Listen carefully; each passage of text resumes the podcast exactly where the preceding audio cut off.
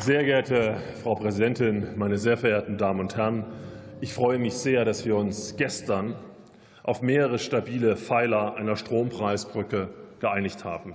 Wir helfen damit dem gesamten produzierenden Gewerbe, indem wir den Stromsteuersatz auf das europäische Mindestniveau absenken. Wir helfen den energieintensiven Industrien durch die Verlängerung der Strompreiskompensation und des Supercaps. Wir unterstützen die Verbraucherinnen und Verbraucher und die Unternehmen mit 5,5 Milliarden Euro zur Stabilisierung der Übertragungsnetzentgelte. Die Ampel zeigt sich damit handlungsfähig. Aber das ist nicht das Entscheidende. Das Entscheidende ist, dass wir der deutschen Industrie ein klares Signal geben. Investiert in die Dekarbonisierung, investiert in erneuerbaren Wohlstand. Wir geben Planungssicherheit. Wir haben damit eine unserer Hausaufgaben gemacht. Doch heute reden wir über den Net Zero Industry Act der Europäischen Union. Zu Recht setzt er Anreize für Investitionen in Netto-Null-Technologien wie Windkraft, Photovoltaik, Elektrolyseure und Brennstoffzellen. Die EU gibt sich dabei ehrgeizige Ziele. Bis 2030 sollen 40 Prozent der Netto-Null-Technologien in Europa produziert werden. Das ist auch eine Lehre aus den fatalen Abhängigkeiten, in denen wir uns befanden und in manchen Bereichen immer noch befinden. Für Deutschland bedeutet das, zentrale Transformationstechnologien neu und wieder anzusiedeln. Deutschlands Solarindustrie wollen wir wieder aufbauen. Sie ist ein entscheidender Baustein für die wirtschaftliche Resilienz unseres Landes.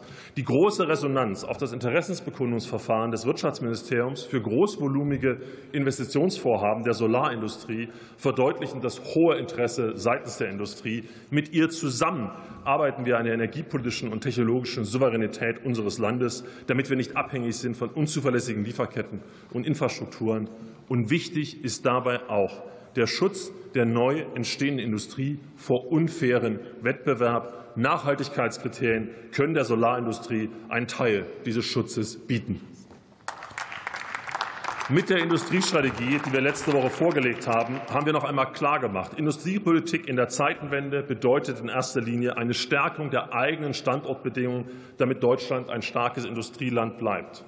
Unternehmen können hier nur erfolgreich sein und im internationalen Wettbewerb bestehen, wenn sie Bedingungen vorfinden, unter denen sie langfristig profitabel wirtschaften und auf die sie sich verlassen können.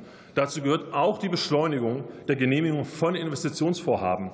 Wenn Unternehmen ihre Produktion verändern wollen, um klimafreundlicher zu produzieren, dann können sie nicht fünf Jahre darauf warten, bis sie eine Genehmigung erhalten. Der von Montag auf Dienstagnacht vereinbarte Pakt zur Genehmigungsbeschleunigung zwischen Bund und Ländern ist dabei ein ganz wichtiger Baustein, der angesichts der Migrationsdebatte vielleicht zu wenig wahrgenommen ist. Aber es lohnt sich, dafür zu werben. Und ich freue mich, Herr Brinkhaus, auf die anstehenden Beratungen im Ausschuss. Herzlichen Dank.